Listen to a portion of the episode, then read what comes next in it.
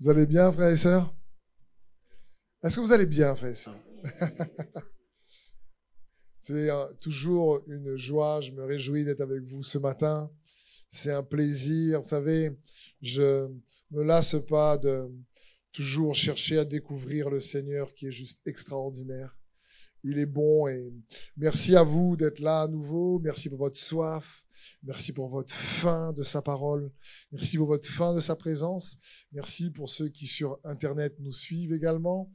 Euh, merci à vous, puisque je crois plus que jamais que euh, le Seigneur veut tellement nous fortifier, veut tellement nous empuissancer, comme j'aime bien dire, que on a besoin juste de le chercher encore plus. Amen. On va poursuivre aujourd'hui donc la série Croissance.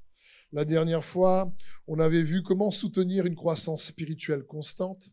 On avait vu ensemble cinq choses qui bloquent notre croissance, l'ignorance, le diable lui-même qui vient interrompre euh, les projets qu'on met en place pour la gloire de Dieu, le manque d'appétit spirituel. On avait vu ben, ce qui bloque aussi, c'est ne pas savoir se laisser guider par Dieu. Et on avait vu que ne pas chercher à être fort spirituellement était aussi un réel inconvénient. Et c'était sur cette partie-là qu'on avait mis l'accent parce que Dieu désire que toi et moi, nous devenions robustes spirituellement. C'est son cœur. Il dit, après que vous ayez souffert peu de temps, il vous rétablira, il vous affermira, il vous fortifiera et il vous rendra inébranlable. Et ça, c'est pour chacun d'entre nous et c'est son cœur. Aujourd'hui, ce qu'on va voir, on va voir comment mesurer la croissance spirituelle. Le mot est un peu fort, mais c'est juste pour nous donner une idée, bien sûr. On pourrait dire plutôt, on va voir comment estimer la croissance spirituelle, parce que c'est compliqué de mesurer quelque chose qui ne se voit pas, qui n'est pas vraiment quantifiable. Mais il est bon quand même d'avoir certains indicateurs, euh, parce que on ne peut pas, vous savez, progresser sans changer. Mais on peut changer sans progresser. Ça, c'est pas terrible. Mais par contre, quelqu'un qui veut progresser, eh ben, automatiquement, la progression va entraîner des changements. Hein, c'est comme quand un enfant grandit, il change. Je suis sûr qu'il n'y a aucun adulte ici qui a exactement le même visage que lorsqu'il était bébé. Sinon, il y a un souci. Sinon, il y a un souci. Parce que quand on grandit, on change. Donc, on ne peut pas progresser sans changer. L'inconvénient, c'est qu'on peut changer sans progresser. Mais lorsqu'on progresse et que cela implique des changements, eh ben, il faut savoir quoi changer. Je veux dire, euh, j'aimerais que tu changes. Euh, ben, qu'est-ce que tu veux que je change? Ok, pas moi. Ça va être compliqué si on dit ça. Si on ne sait pas quoi changer, ça risque d'être compliqué pour savoir qu'est-ce qu'il faut changer. Donc le but de ce message de nous donner quelques indices, si vous préférez, des indicateurs pour estimer, euh, en tout cas, notre propre croissance spirituelle et comment euh, arriver à mieux laisser le Seigneur nous transformer. Parce que une part, écoutez bien ceci, une part essentielle de la croissance spirituelle consiste à s'examiner soi-même. Une part essentielle de la croissance spirituelle et même naturelle en général ou dans un don, dans un sport, consiste à s'examiner soi-même. Un coach, qu'est-ce qu'il va faire lorsqu'il va entraîner des joueurs? Il va regarder leurs points forts, leurs points faibles, il va essayer de les évaluer, il va les examiner pour pouvoir les amener à progresser. C'est dans ce sens. C'est pareil même à l'école. Et la Bible nous dit dans 2 Corinthiens 13, 5, examinez-vous vous-même pour savoir si vous êtes dans la foi. Mettez-vous vous-même à l'épreuve. Ne reconnaissez-vous pas que Jésus-Christ est en vous, à moins peut-être que vous ne soyez disqualifié. Donc, que personne ne soit disqualifié dans le nom de Jésus par la grâce de Dieu. Mais ici, l'apôtre Paul nous invite à nous examiner nous-mêmes pour voir si nous sommes bien dans la foi. Et on va voir ensemble deux manières principales pour s'examiner, pour s'estimer. D'accord? Il y en a sûrement plein d'autres, mais je vais zoomer sur ces deux manières. Il y en a une qui a vraiment une estimation euh, euh, incorrecte est trompeuse et l'autre, c'est celle qu'on doit chercher. On va voir la différence entre l'introspection et la luminospection. Ça, vous savez pas ce que c'est. Normal, je viens d'inventer.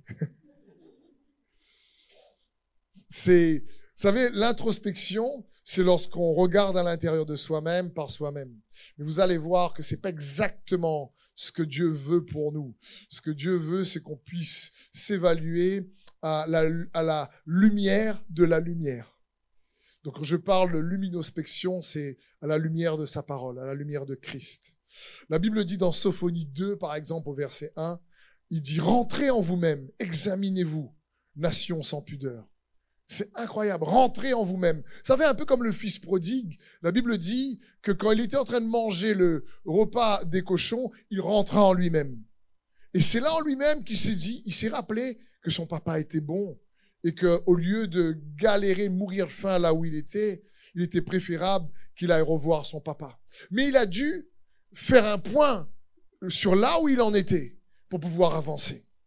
Et c'est important de comprendre que l'introspection, qu'on rentre en nous-mêmes, eh ben, ça donne une certaine indication, ça donne des, des indications intéressantes. Le problème, c'est que c'est souvent des indications qui peuvent être corrompues par nos émotions, par nos blessures.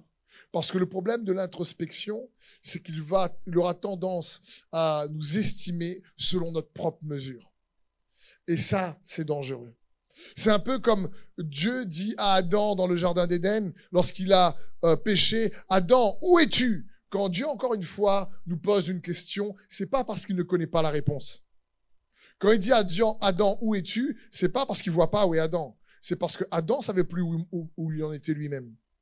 Et la Bible dit qu'Adam a eu honte. Souvent, l'introspection va être accompagnée malheureusement d'une certaine honte si on a trop de carences ou trop de défauts de certaines culpabilités. Et ces effets sont néfastes en réalité pour qu'on puisse grandir spirituellement. C'est pour ça que le problème de l'introspection sans la lumière de Dieu euh, va inconsciemment parfois nous retenir et nous faire stagner. On a besoin de la lumière de Dieu. Parce que la connaissance donc de l'introspection que ça va nous donner sur nous-mêmes va être basée aussi parfois sur un cœur qui peut être trompeur. La Bible dit dans Jérémie 17, 9, le cœur est tortueux par-dessus tout, il est méchant, qui peut le connaître? Ah, c'est sérieux là quand même hein? Je veux dire, dans Jérémie 17, 9, heureusement que Dieu nous a donné un cœur nouveau. Amen. Celui-là, il va bien. Donc, euh, nous, on a, on a, un double cœur. Et, mais c'est tellement complexe à l'intérieur de nous qu'on ne sait pas vraiment euh, des fois si c'est nous, si c'est Dieu, si c'est notre propre mesure. Donc il est important d'apprendre à euh, recevoir la lumière de sa parole. Parce que l'effet de la lumière, on va voir dans un instant, est bien différent de l'effet de l'introspection. Par exemple, parfois, certaines personnes peuvent s'examiner elles-mêmes et, dans la colère penser toujours avoir raison et en réalité ne pas se sentir coupable d'avoir fait du mal. Ça peut facilement arriver. Euh, parce que la colère vient voiler le cœur. Et à ce moment-là, lorsqu'on s'examine, dit, ah, ben, c'est votre faute, ça. C'est normal que moi je réagis comme ça. Et l'introspection, donc, c'est quelque chose qui n'a pas une mesure assez juste. Le roi David va dire dans le psaume 19, 13, qui connaît ses égarements? Et ça, c'est une prière que je fais souvent. Il va poursuivre en disant, pardonne-moi ce que j'ignore. J'aime cette prière. Le roi David va dire, pardonne-moi ce que j'ignore. Parce que on ignore beaucoup de choses à propos de nous-mêmes et à propos de Dieu. Et n'oubliez pas que le but de la croissance spirituelle, lorsqu'on médite la parole de Dieu pour découvrir Dieu dans les Écritures, c'est aussi pour se découvrir. La parole est un miroir. Donc, le roi David dit, qui connaît ses égarements? Pardonne-moi ce que j'ignore. Souvent, l'introspection, on peut soit prendre comme mesure notre propre entendement, ou soit on peut prendre comme mesure des comparaisons mauvaises. On se compare aux autres, et euh, comme on se compare aux autres, soit on se sent meilleur, soit on se sent moindre. Les deux effets ne sont pas bons. Se sentir meilleur ou moindre, c'est pas bon du tout. C'est pas ce que Dieu veut pour nous. Donc, il est bon qu'on fasse attention à ça. J'ai entendu une histoire intéressante. Il y avait euh, un menuisier euh, chez lui qui voulait, euh, qui a commandé donc une, une, une, cheminée par une entreprise pour mettre dans sa maison, mais il avait coupé euh, un bout de bois de 1 mètre il avait mesuré donc la dimension de la cheminée pour mettre dans son salon au, au, niveau de la longueur et il avait commandé donc une cheminée de 3 mètres. Donc, il envoie le, le 3 mètres à l'entreprise par rapport à la mesure de son bâton. Et l'entreprise, donc, fait la cheminée, ramène la cheminée chez lui. Et là, on voit qu'il manque à peu près 15 à 20 cm. Donc, euh, le, menuisier va voir euh, donc l'entrepreneur en lui disant tu n'as pas mesuré juste, je t'ai demandé de faire une cheminée dont la longueur fait 3 mètres. Et puis, euh, l'entrepreneur dit, mais ça fait 3 mètres de longueur. Et le menuisier dit non. Et il dit, venez voir vous-même. Et il prend son bâton qu'il avait coupé à un mètre et il mesure et il dit, vous voyez, ça fait bien trois, ça fait pas, euh, ça fait, ça fait pas 3 mètres. Et il s'est rendu compte que la cheminée dépassait en réalité de 15 cm. Pourquoi? Parce que quand ses petits-enfants sont venus chez lui, chez, lui, qu'est-ce qui s'est passé? Ils se sont amusés à découper à peu près 5 cm sur le petit bout de bois. Et il s'est pas rendu compte à l'œil nu qu'il manquait un petit bout. Ça faisait comme si ça faisait un mètre mais la mesure, son bâton de mesure était erroné. Du coup, l'entrepreneur, lui, il avait vraiment fait 3 mètres. Mais c'était pas 3 mètres qu'il fallait, c'était 2 mètres 95 et quelques. 2 mètres plutôt 85 et quelques. Mais comme son bâton n'avait pas la bonne mesure, n'avait pas le bon métrage, eh ben, tout le reste faisait en sorte que c'était erroné. Et il est bon pour nous de comprendre ces choses-là.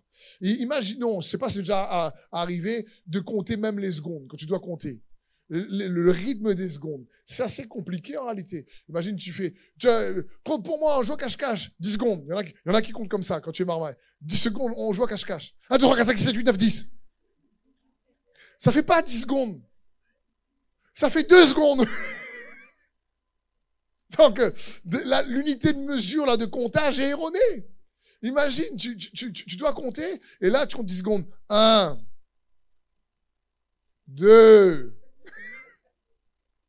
Trois. Là, tu n'as pas envie d'aller rôder les marmailles cachées. Là. Quatre. C'est bon Vous comprenez Là, l'unité de mesure, en réalité, n'a pas, le bon rythme. C'est pas la bonne séquence de temps. Donc, ça signifie que si tu dois compter jusqu'à 1000, ça va être long. Hein si tu comptes un, deux, jusqu'à 1000, ça fait long. Donc, c'est un peu la même chose. C'est l'introspection et pas une unité de mesure, si préférez, exacte. C'est pas quelque chose qui va te permettre de, d'essayer d'estimer ta progression spirituelle. Ce qu'il faut, comme je vous le disais, c'est la luminospection, à la lumière de sa parole. On va prendre l'exemple de l'apôtre Paul pour cela. L'apôtre Paul, vous savez, c'est un homme de Dieu incroyable. Il a écrit les un tiers quasiment du Nouveau Testament. Et il va dire ceci dans 1 Corinthiens 11 au verset 31. Il va dire, si nous nous jugions nous-mêmes, nous ne saurions pas juger. Tu dis, waouh!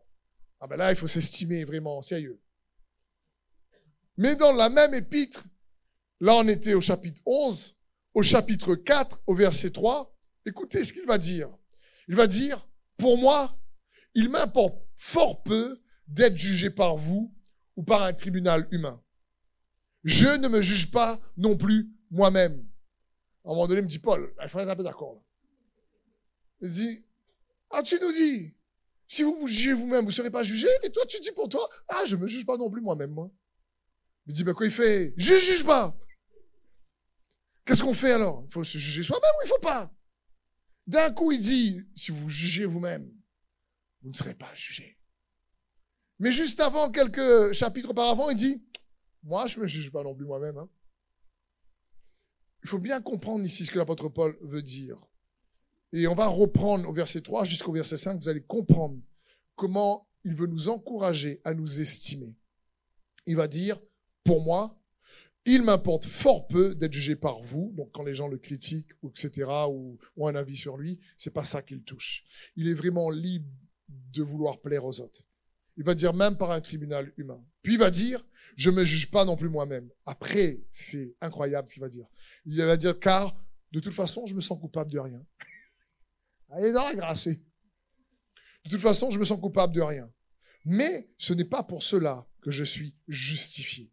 Celui qui me juge, c'est le Seigneur. C'est pourquoi, et voilà, il donne la raison. C'est pourquoi ne jugez de rien avant le temps, jusqu'à ce que vienne le Seigneur, qui mettra en lumière ce qui est caché dans les ténèbres et qui manifestera les desseins des cœurs. Alors, chacun recevra de Dieu la louange qui lui sera due. Waouh! Paul dit en fin de compte, c'est pas qu'il se juge pas. C'est que c'est pas une question qu'ils sont coupables ou pas. C'est qu'il sait qu'il se juge ou pas. C'est pas ça qui va le rendre juste ou pas. Parce qu'il sait que l'introspection va euh, être erronée. Donc il va dire, qu'est-ce qu'il faut faire Il va dire, mais attendez la lumière. Attendez que le Seigneur amène la lumière et révèle ce qui est caché. On a besoin de la lumière de Dieu pour voir ce qui est caché. Pourquoi Parce que la lumière de Dieu a cette capacité incroyable de nous révéler la grandeur, la bonté, la gloire, la magnificence de Dieu. En même temps, elle éclaire quelque part nos erreurs euh, et voit notre, notre, notre peut-être parfois notre état de corruption dans certaines choses. Mais on va pas ressentir avec la lumière de Dieu la condamnation, la culpabilité. sa lumière va être tellement enrobée d'amour qu'on sera capable de voir simultanément sa grandeur et sa bonté, même si on voit nos erreurs, notre petitesse, sans se sentir réellement coupable ou, ou mal aimé. La lumière de Dieu n'a pas pour conséquence de nous condamner. On voit bien qu'est-ce qu'il dit. Il dit quand la lumière va arriver, alors chacun recevra la récompense qui lui est due. C'est juste incroyable. La lumière de Dieu n'est pas là pour que tu te sentes coupable, condamné. Quand l'introspection, c'est franchement, je suis vraiment nul. Hein. Je suis nul, je suis mauvais. Franchement, je suis tellement nul. Franchement, je sais pas qu'est-ce que Dieu a fait avec moi. Et là, on croit que c'est de l'humilité. Non, ça, c'est la bêtise. Parce que la vérité, c'est quand la, quand la lumière arrive, tu es capable de voir peut-être que tu n'as pas certaines capacités que d'autres ont, mais tu vas jamais te sentir moindre ou coupable. Tu vas juste voir ton unicité et apprendre à t'accepter tel que tu es. Parce que tu sais que sa lumière est bonne. Une autre version de ce même passage de 1 Corinthiens 4, 5 nous dit, résistez donc à la tentation de prononcer un jugement prématuré. Sur quoi que ce soit avant le temps fixé où tout sera pleinement révélé.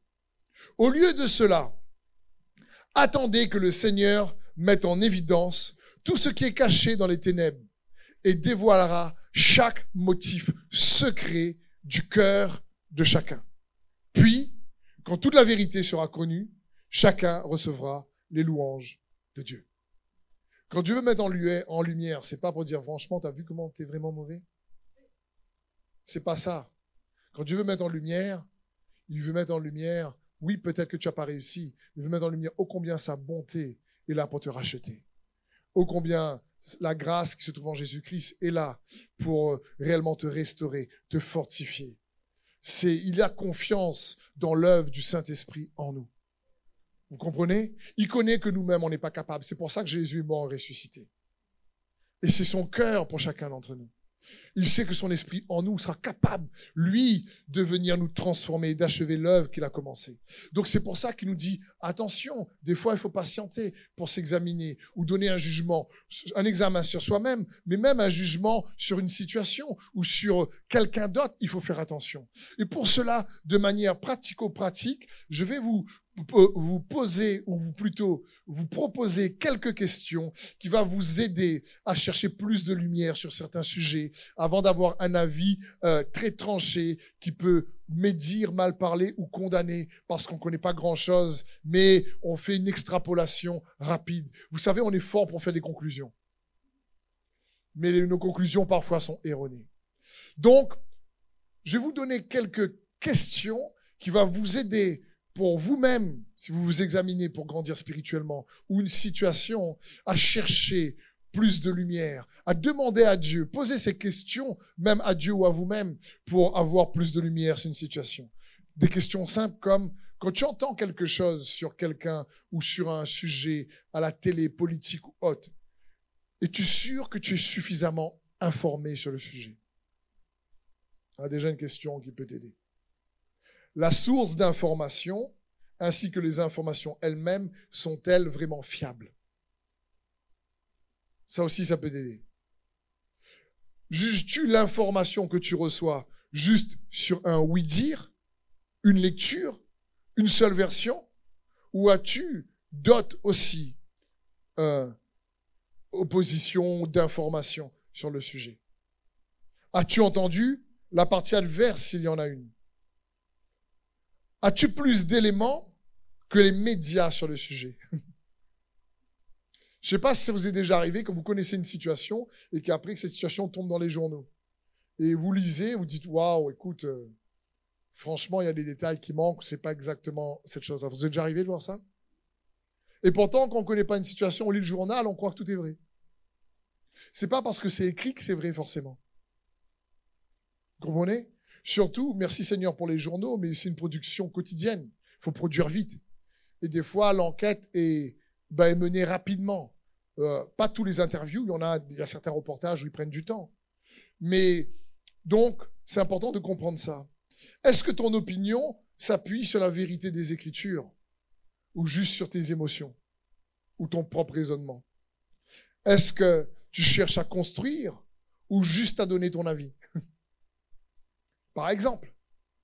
Est-ce que ton opinion apporte une solution ou tu voulais juste critiquer pour critiquer? Penses-tu être plus doué que la personne concernée dans la situation mise en cause? Tu vois, moi, si j'étais président, j'aurais fait ci, j'aurais fait ça. Mais tu n'es pas président. Tu peux ne pas être d'accord. Mais il faut bien comprendre qu'on on manque d'éléments parfois. Et du coup, on est très hâtif dans le jugement. Et pourtant, Dieu nous dit, mais attendez que les choses soient vraiment révélées, les choses soient mises en lumière, pour nous-mêmes comme pour les autres, comme pour certaines situations. Une autre question qui peut aussi vous aider. Juges-tu les faits, la personne ou ses compétences? C'est pas pareil? Je peux dire, je suis pas d'accord avec les faits, c'est n'importe quoi. Mais il y a une différence quand tu dis à une personne, tu as fait une erreur et tu es une erreur. Vous comprenez? C'est pas la même chose. Tu peux dire à ton enfant, tu as fait une erreur, mais quand tu dis tu es une erreur, c'est pas pareil. Tu peux dire à ton enfant, ce que tu as fait n'est pas correct, ou peut-être là c'était méchant, mais au lieu de lui dire mais tu es méchant, c'est pas pareil. Et des fois, on ne discerne pas l'action, les faits de la personne. Et donc, il est important peut-être de penser aussi à ça. Est-ce que notre question, est-ce que tu ne te trompes pas d'ennemi? La Bible dit qu'on n'a pas à lutter contre la chair et le sang. Est-ce qu'on ne se trompe pas d'ennemi? Mais on a à lutter contre toutes les principautés, les dominations, etc. dans les lieux célestes. Fais-tu suffisamment confiance à Dieu pour faire justice dans cette affaire et amener ces choses à la lumière? Est-ce que la réputation de Christ est glorifiée dans ton jugement? Dans ce que tu apportes. Est-ce que ton cœur n'est pas amer dans cette affaire? Est-ce que ton cœur est vraiment libre de toute offense de cette situation? Quel est le cœur de Dieu? Que pense-t-il en réalité? Est-ce que tu as demandé à Dieu? Seigneur, qu'est-ce que tu penses, toi, de lui ou de elle? Quel est ton cœur par rapport à cette personne? Qu'est-ce que tu aimerais avec cette personne? Tu aimerais que je prie pour elle? J'aime vraiment ce qu'elle fait, je ne trouve pas correct, mais c'est quoi ton cœur pour cette personne? La plupart du temps, le cœur de Dieu, c'est d'amener la personne à la repentance. Et Une autre question, une dernière, tellement. Quelle est peut-être la mesure de responsabilité que toi tu as dans, sur le sujet? Des fois, on n'en a pas. Mais on parle comme si on était responsable. Et donc, on n'en a pas, on s'embarque dans des situations qui, parfois, nous fait perdre du temps. Comprenez, il y a des fois, on manque tellement de lumière sur une situation qu'on on a du mal à examiner. Et je parle de l'introspection en disant comment s'examiner soi-même et déjà c'est erroné. Il faut amener les choses, comme dit l'apôtre Paul, la parole à la lumière, laisser Christ révéler. Et quand les choses deviennent à la lumière, c'est plus facile cette fois-ci à voir. Et en plus, quand la lumière arrive, c'est pas pour que tu te sentes coupable, c'est pas pour que tu te sentes euh, vraiment euh, euh, sous la condamnation. C'est pas que tu te sens sous l'oppression. C'est pas pour que tu te sentes mauvais. C'est pas pour que tu te sentes nul. Quand la lumière arrive, c'est réellement pour te récompenser parce que tu as attendu, parce que tu essaies de garder ton cœur, parce que tu as fait attention à ce que ta langue dit, parce que tu as voulu vraiment avoir des propos justes sur la situation ou sur la personne ou sur toi-même. Donc, comment estimer sa croissance? De manière, comme je vous disais, assez simple l'introspection, mais c'est une mesure où le marmaille a coupé un bout de dessus. Donc ça risque d'être erroné. Ou attendre la lumière de Dieu. La Bible dit dans le psaume 36, 10, Car auprès de toi est la source de la vie. Par ta lumière, nous voyons la lumière. Par ta lumière, nous voyons la lumière. C'est pour ça, vous savez, que le roi David a dit, sonde-moi, ô Dieu, et connais mon cœur. Regarde si je suis sur une mauvaise voie, et conduis-moi sur la voie de l'éternité. Parce que David savait qu'il fallait attendre la lumière de Dieu, et pas lui-même. Quand il a péché avec Bathsheba, malheureusement, et fait tuer son mari, attends, ça c'est quand même une erreur colossale. C'est un péché, c'est même pas une erreur. C'est plusieurs péchés. Mensonge, meurtre, adultère, tout ça mélangé, c'est quelque chose, quoi. Mais le roi David savait que la bonté et la justice de Dieu allaient faire en sorte qu'il pouvait recevoir son pardon. Et il a laissé la lumière venir faire la différence. Il y a eu des conséquences, certes, de sa situation. Mais malgré tout, ça n'a pas coupé sa relation avec Dieu. Comme je disais hier euh, aux frères et sœurs à l'école biblique, puisque ces questions sont aussi un extrait d'un cours de l'école biblique, et je leur disais, vous savez quand le Saint-Esprit est avec nous là, il est en nous par la grâce du Seigneur Jésus, par rapport à ce que Jésus a accompli sur la croix, mort et ressuscité. Donc, le Saint-Esprit ne dit pas, ouh, là, si tu parles mal, je m'en vais. Oh, là, tu as trop klaxonné, quelqu'un t'a fait une queue de poisson, là, tu n'as pas dit des, louanges de bonté. Ou là, je m'en vais. Allez, gentil, je reviens. Allez, de mauvaise humeur, je m'en vais. le Saint-Esprit n'est pas là avec nous à cause juste de nous. Oui, on peut l'attrister. Nous dit la parole de Dieu, n'attristez pas le Saint-Esprit. oui, on peut l'éteindre. La Bible dit, n'éteignez pas l'Esprit de Dieu. Donc, ça, c'est deux choses, à force de mal peut-être se comporter, qui va arriver. Mais le Saint-Esprit, lorsqu'on reçoit, qu'on croit en Jésus-Christ, qu'on garde la foi en Jésus, vient demeurer en nous. Pas parce qu'on est bon, parce que Jésus est bon. Comprenez? C'est pas pareil du tout. Hein. et il reste là grâce à Jésus et à la grâce qu'il nous a accordée. C'est pas, ouh là, j'ai bien servi le Seigneur cette semaine. Là, je me sens vraiment un super chrétien. Et puis la semaine d'après, tu n'as pas trop bien servi le Seigneur, tu dis, oh là là là là, la, semaine, la semaine dernière, je me mettais vraiment en tant que chrétien 9 sur 10, cette semaine, je me mets en, franchement 2. On ne peut pas se baser juste sur il faut regarder à Jésus ce qu'il a accompli toujours. C'est à partir de sa merveilleuse grâce. C'est à la lumière rédemptrice de sa grâce qu'on est racheté. Et les questions que je vous posais, c'est parce que parfois, sinon, on va pas attendre euh, sa, lumière pour parler. Écoute bien ceci, la lumière a cette capacité donc de nous révéler la gloire de Dieu, en même temps notre misère, sans pour autant qu'on se sente inférieur ou supérieur aux autres. Regardez la progression de croissance de l'apôtre Paul. Regardez comment, effectivement, il donne une estimation de lui. De manière chronologique, je vais vous le partager. Au début de son ministère, dans l'épître 1 Corinthiens 15, 9, l'apôtre Paul va dire, car je suis le moindre des apôtres. Je ne suis pas digne d'être appelé apôtre parce que j'ai persécuté l'église de Dieu. Ensuite, vers le milieu de son ministère, il écrit aux Éphésiens, Éphésiens 3, il va dire au verset 8, Moi je suis le plus petit de tous les saints. J'ai reçu la grâce d'annoncer parmi les non-juifs les richesses infinies de Christ. Bon, il est le plus petit, mais il annonce plus que tout le monde. Et à la fin de sa vie, dans 1 Timothée 1.15, il va dire ceci. C'est une parole certaine et entièrement digne d'être reçue. Que Jésus-Christ est venu dans le monde pour sauver les pécheurs, dont je suis le premier. Vous voyez, Paul a une espèce de croissance décroissante. Vous savez que le mot Paul signifie le plus petit. Je t'appelle Paul, c'est ce que ça signifie. Et Dieu dit que le plus grand parmi vous soit le plus petit de tous. Paul dit au départ, il va dire, je suis le moindre des apôtres. Après, le plus petit de tous les saints. Ensuite, il va dire, le, premier des pécheurs. Mais spirituellement, le gars était dangereux. Ça l'a pas empêché de savoir qu'il était grandement aimé de Dieu. Il a dit, mais à moi, Paul, une grande grâce m'a été accordée d'annoncer la bonne nouvelle du royaume de Dieu, de la grâce qui se trouve en Jésus-Christ aux païens.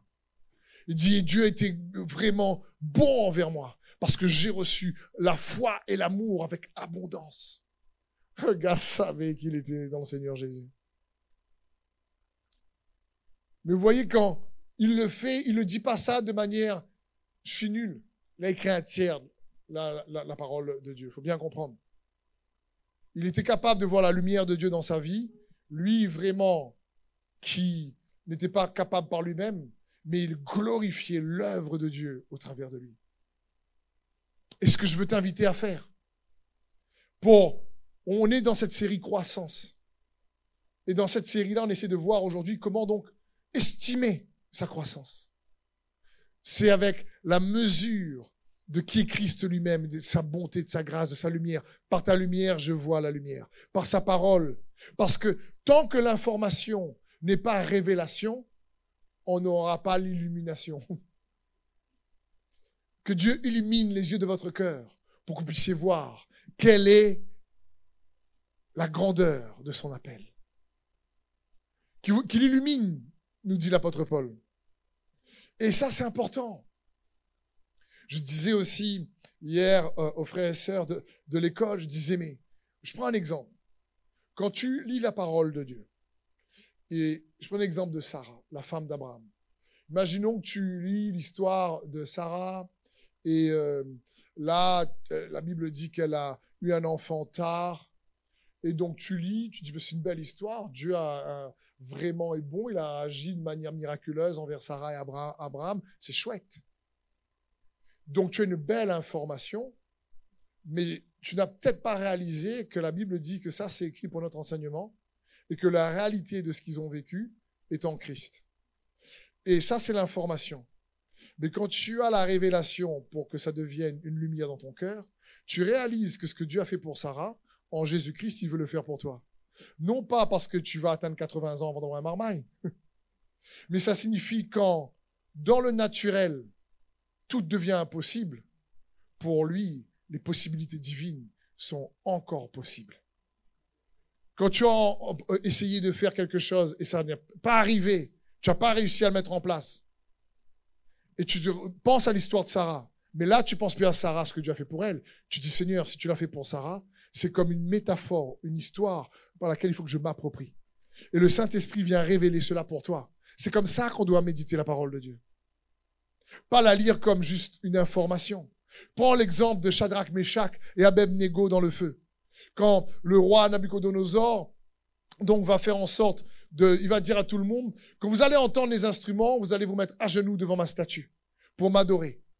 Et Shadrach, Meshach et Abednego va dire, non, roi, nous, on va pas le faire. Oh, roi, non, nous, on n'adore que notre Dieu. si vous ne faites pas, je vais vous jeter dans la fournaise ardente. Il dit, même si tu nous jettes, oh, roi, on va pas adorer ta statue. Parce que notre Dieu est capable de nous délivrer. Et même s'il ne nous délivre pas, c'est lui qu'on veut adorer. Et il, chauffe la fournaise ardente sept fois plus fort, et il jette Shadrach, Meshach et Abednego dans le feu. Dans le livre de Daniel, on voit cette belle histoire. Et ils sont jetés dans le feu avec des liens. Et la Bible dit qu'ils ont été jetés dans le feu. Il y a une quatrième personne qui apparaît, qui est semblable, nous dit le roi Nabucodonosor, au Fils de Dieu. Et la seule chose qui brûle, c'est leur lien. Leurs vêtements n'ont même pas pris l'odeur de la fumée. Belle histoire, belle information. Mais quand j'ai une situation, comme une fournaise ardente, un problème qui émotionnellement crée de l'angoisse intense, cherche à faire en sorte que les peurs, l'inquiétude soient intenses dans ton âme, dans ton cœur, tu as l'impression d'être lié, de ne pas pouvoir bouger, d'avancer, de stagner. Tu as l'impression de ne pas pouvoir aller plus loin, comme s'il y a un boulet à ton pied, comme si tu peux pas avancer. Tu as l'impression d'être au milieu vraiment d'une tempête, d'un feu, euh, comme cette fournaise. Quand tu lis cette histoire et que le Saint-Esprit fait en sorte que l'information devienne une révélation, alors dans ton cœur, tu as cette illumination que même si tu es dans la tempête, la seule chose que Dieu veut brûler, c'est ce qui te retient, c'est ce qui fait en sorte que l'ennemi te retient.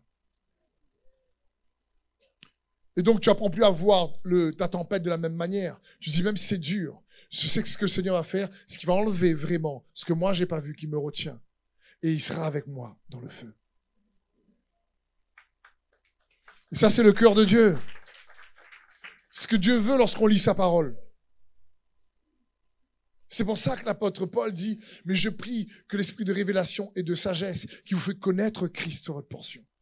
Si tu te l'appropries, parce que on s'estime bien sûr pour examiner notre croissance, mais une croissance qui a pour but de nous transformer à l'image de Jésus-Christ. Faut pas oublier l'objectif principal. C'est pas que tout le monde devienne des robots comme Jésus. Chacun, dans son unicité, soit transformé à l'image de Jésus-Christ, dans le caractère et dans la force intérieure, dans la puissance intérieure, dans la sagesse, dans la paix, dans l'espérance. La Bible dit qu'on a reçu ses promesses afin que toi et moi, nous puissions participer à sa nature divine. Dans les prix de Pierre, c'est pour ça que l'apôtre Paul va dire, je prie jusqu'à ce que Christ soit formé en vous. C'est pour ça qu'il va dire que les ministères sont donnés pour que tous les saints puissent être élevés à la mesure de la stature parfaite de Christ dans Éphésiens 4. C'est pour ça qu'il va dire dans 2 Corinthiens 3, 18, mais nous tous qui le visage découvert, nous contemplons comme dans un miroir la gloire du Seigneur. Nous sommes transformés en la même image, de gloire en gloire, comme par le Seigneur, l'Esprit. Nous sommes transformés en la même image. Le but de cet examen, c'est, de se dire, de cette estimation de la croissance, c'est de dire, Seigneur Jésus, je veux, moi, participer, participer, expérimenter, faire en sorte que ta parole qui est écrite devienne une expérience réelle dans ma vie. Et pour ça, rapidement, j'aimerais juste vous rappeler les, Trois qualités majeures. Si le Saint-Esprit doit nous transformer à l'image de Jésus-Christ et qu'il a été envoyé pour que Jésus soit élevé dans nos cœurs, n'oublions pas que le Saint-Esprit, ben, c'est n'est pas juste euh, euh, un esprit qui console. La Bible dit que nous n'avons pas reçu un esprit de peur, mais un esprit de force, d'amour et de sagesse. Dans 2 Timothée 1,7. Et c'est cet esprit de sagesse-là. La Bible dit également dans 2 Corinthiens 1, 22, Dieu nous a marqué de son sceau comme sa propriété, et il a mis dans notre cœur son esprit comme un acompte des biens à venir. Tu sais c'est quoi un acompte? C'est une garantie. Pas besoin de garantie ailleurs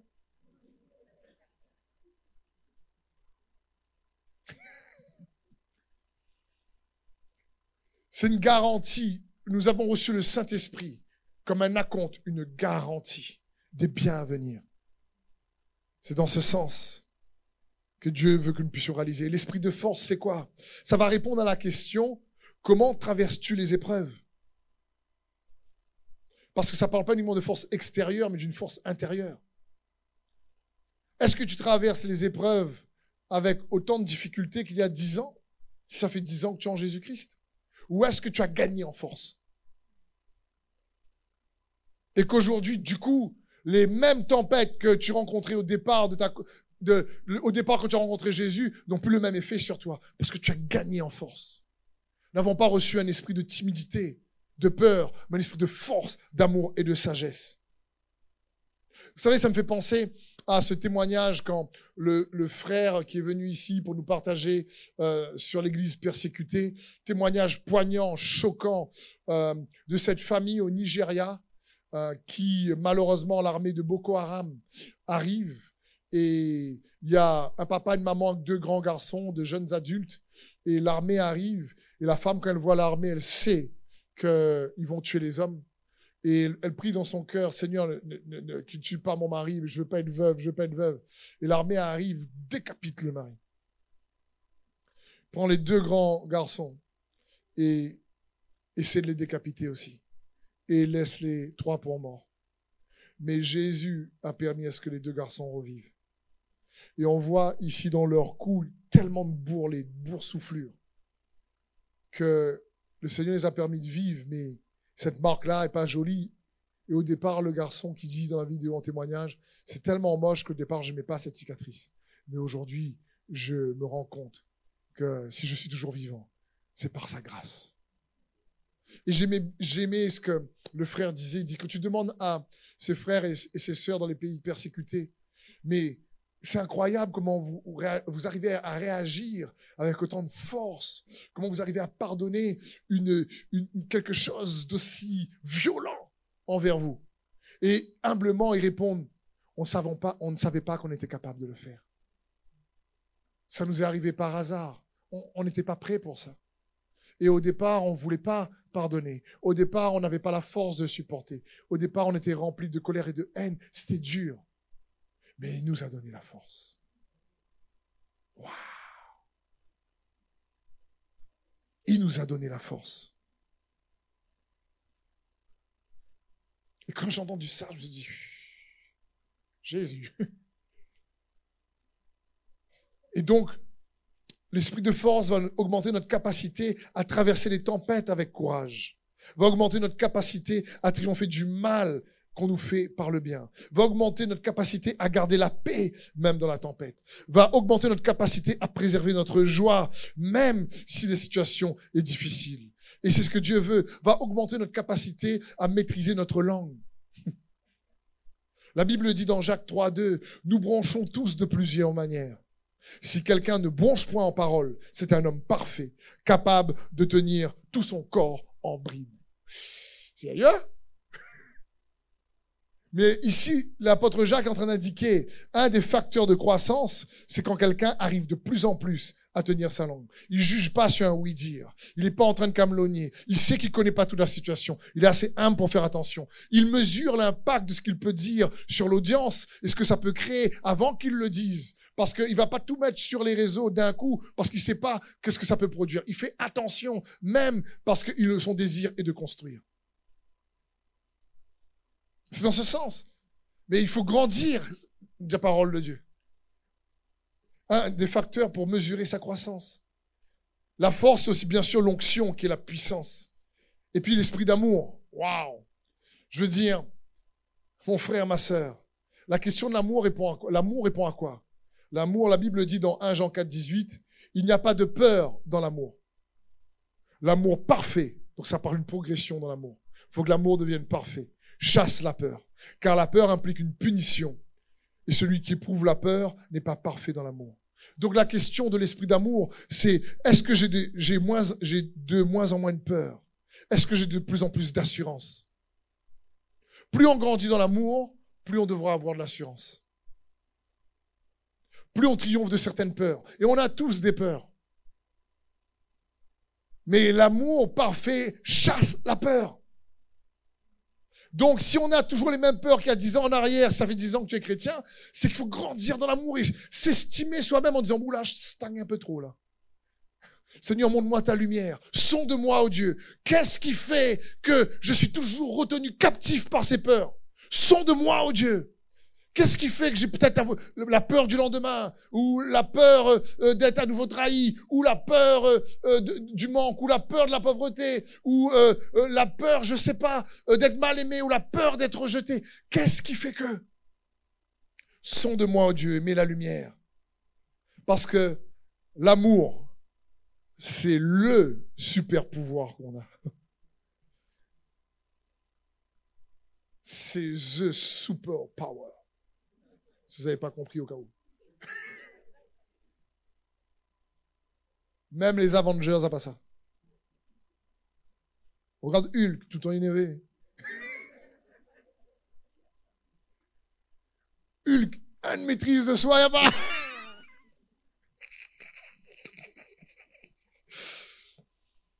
Donc comprenons bien, l'amour chasse les peurs, quelles que soient les peurs ou les craintes, l'amour parfait chasse la peur. Qu'est-ce que ça signifie? L'amour, lorsque ça grandit, ça produit non seulement plus d'assurance parce que les peurs s'évaporent, mais en même temps une plus grande liberté. Une plus grande liberté d'être soi-même, malgré nos défauts. Une plus grande liberté de, se sentir aimé de Dieu, libre par rapport à certaines peurs qui nous retiennent encore captifs. Et puis l'esprit de sagesse. Ça, c'est tellement important. Job 12, verset 13 nous dit ceci. La véritable sagesse, la réelle puissance appartient au Seigneur. De lui, nous apprenons à vivre et découvrons aussi pourquoi nous vivons. La réelle sagesse appartient à Dieu. La véritable puissance appartient à Dieu. C'est de lui, cette sagesse, de cette puissance qu'on apprend à vivre. Nous dit les Écritures. La sagesse répond à la question, est-ce qu'on comprend de mieux en mieux les mystères du royaume de Dieu? Les principes, comment activer sa main Et Dieu désire donner la sagesse à ses enfants. C'est pour ça que l'apôtre Jacques va dire, si quelqu'un d'entre vous manque de sagesse, qu'il demande à Dieu qui donne tout simplement et sans reproche, et lui sera donné. Mais qu'il demande avec foi, sans douter, car celui qui doute est semblable au flot de la mer, agité par le vent et poussé d'un côté comme d'un autre. La sagesse. Je terminerai sur cette pensée qui, qui il y a deux jours de ça, me travaillait avant d'aller au lit. C'est la pensée suivante. La plupart du temps, lorsque un problème extérieur crée pendant trop longtemps un problème intérieur, une des raisons principales de cela, c'est qu'on ne connaît pas quelque chose à propos de Dieu qu'on devrait connaître. Je répéter. Écoutez bien ceci. La plupart du temps, n'oubliez pas aussi que toute tempête extérieure déclenche un combat intérieur. La plupart du temps, quand une tempête extérieure fait perdurer pendant trop longtemps euh, une peine, une tristesse, une affliction intérieure, c'est que peut-être on ne connaît pas quelque chose à propos de Dieu qu'on devrait connaître. La Bible dit, mon peuple périt parce qu'il lui manque la connaissance. Et je comprends qu'il faut un temps pour tout. Je veux dire, il faut un temps pour pleurer. Il faut un temps pour faire le deuil. Il faut un temps pour ces choses-là. Mais si le deuil, au lieu de durer quelques semaines, quelques mois, dure 20 ans, il y a un souci. C'est que quelque part, on ne connaît pas quelque chose qu'on doit connaître à propos de Dieu. Et qu'on n'a pas su donc avoir cet esprit de force pour protéger notre paix et notre joie. On n'a pas réussi peut-être à connaître quelque chose à propos de Dieu pour extraire de notre relation avec lui par la foi la consolation du Saint-Esprit qui est lui-même le consolateur.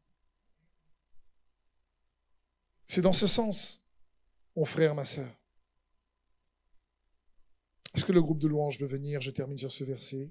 2 Corinthiens 13, 11 nous dit ceci. J'ai terminé, mes frères. J'ai fini vraiment. Hein. La Bible dit, j'ai terminé mes frères. Soyez dans la joie. Travaillez à votre perfectionnement. Voilà comment Paul conclut l'épître de 2 Corinthiens. Il dit, j'ai terminé mes frères. Soyez dans la joie. Travaillez à votre perfectionnement. Encouragez-vous mutuellement. Soyez d'accord entre vous. Vivez dans la paix. Alors, le Dieu d'amour et de paix sera avec vous. Waouh Et c'est ma prière pour nous, mon frère, ma sœur. La Bible dit, travaille à ton perfectionnement. Amen. Allons acclamer Jésus. Il mérite l'honneur, la gloire. Merci d'avoir suivi ce message. J'espère que ce message a fortifié votre foi.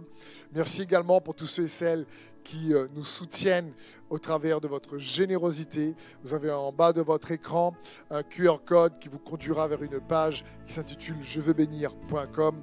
Merci de nous aider à propager sa parole. D'ailleurs, si ce message a fortifié votre foi et que vous connaissez quelqu'un de votre entourage qui aurait besoin de l'entendre, n'hésitez pas à lui partager ce message. Aussi, je vous encourage, si vous le souhaitez, à vous abonner à notre chaîne YouTube. Nous avons euh, des messages nouveaux chaque semaine. Nous sommes aussi présents sur d'autres médias dont vous aurez donc les liens dans la description ci-dessous. En tout cas, merci de nous avoir suivis. Soyez bénis.